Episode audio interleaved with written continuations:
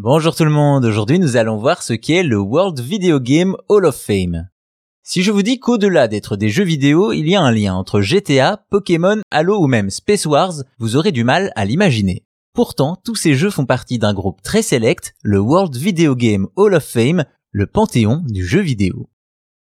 Si les acteurs, auteurs et autres artistes sont immortalisés à travers différentes manifestations, comme les étoiles du célèbre Walk of Fame d'Hollywood, les jeux vidéo y ont droit eux aussi.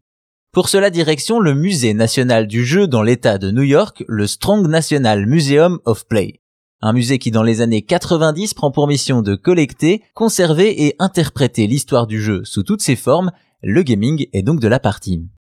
Et donc en 2015, le Strong Museum et le Centre international de l'histoire des jeux électroniques décident de créer le Hall of Fame des jeux vidéo pour rendre hommage à des jeux immortels.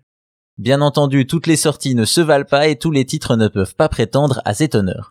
En effet, pour entrer dans ce panthéon, plusieurs critères d'éligibilité entrent en ligne de compte. Déjà le statut d'icône, seuls les jeux grandement reconnus sont retenus, dans la même idée la portée internationale du titre qui doit devenir une icône du gaming dans le monde entier, également la longévité en ne retenant que les jeux restés populaires à travers les années, et enfin l'influence l'impact provoqué par le titre sur d'autres jeux vidéo ou d'autres formes de divertissement. Par la suite, à partir de ces critères, des jeux sont nommés par le public et ensuite un comité international composé de journalistes, d'étudiants et d'autres personnes choisissent les jeux intronisés.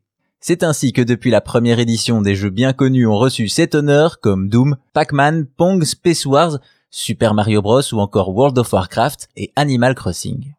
Des jeux dont tout le monde se souvient, même s'il est intéressant que des surprises se cachent dans ce Hall of Fame, comme par exemple le solitaire de Windows qui, à sa manière, a marqué l'histoire du jeu vidéo. Plus récemment, l'édition 2022 a récompensé de nouveaux titres comme Civilization ou Dance Dance Revolution, mais surtout un jeu extrêmement populaire, The Legend of Zelda, Ocarina of Time. Bref, la liste est encore longue et se verra complétée par d'autres titres, mais la parcourir donne un véritable aperçu de l'histoire du gaming.